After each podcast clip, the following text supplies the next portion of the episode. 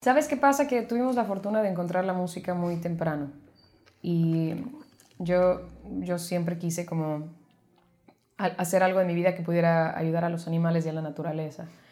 Y, y toda la vida me la comida, ¿no? Entonces, este, yo no sabía si, por qué rumbo irme. Te incentivaban. vegana, hiciste las dos. En algún momento quise... Te incentivaban con chocolates también en algún momento a cantar, ¿no? A ver, eso, eso, eso Jesse lo ha hecho un, un, un este, una leyenda urbana de que me... No, no, no, sí, sí la sobornaba mamá para cantar porque no le gustaba cantar en público. Entonces, bueno, le daba cositas. Yo la, escuché, en una entrevista y ahí te defendías y, te, y decías que no siempre eran chocolates. Claro, o, sea, o sea, pero imagínate que yo crecí con pánico escénico. Entonces, para mí cantar no era nunca una opción. Yo, yo, yo sabía que mi voz era algo que yo que yo tenía era como, yo tenía, ya sabes, una cajita con, con un regalito, pero no quería que nadie lo, lo, viera y que nunca nadie lo conociera. Entonces mis opciones eran o, o hacía, no sé, me hacía como doctora veterinaria o algo así, pero conforme fui creciendo vi que la sangre, o sea, me debilita grave, o sea, no puedo ver. ¿Te desmayabas o no? No, no, no, no, puedo, no, no puedo ver. Me, ya sabes que sientes que se te va la fuerza del cuerpo.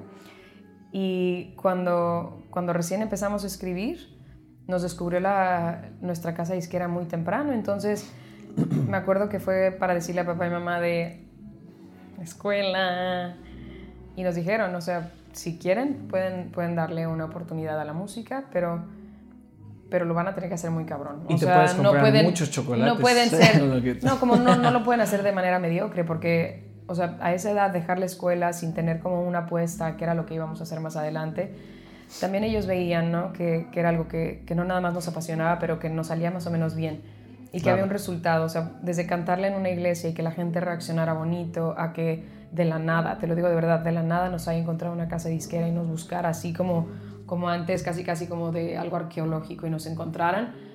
Yo creo que papá y mamá dijeron, bueno, veamos esta oportunidad y si no, ya más adelante veremos qué se hace.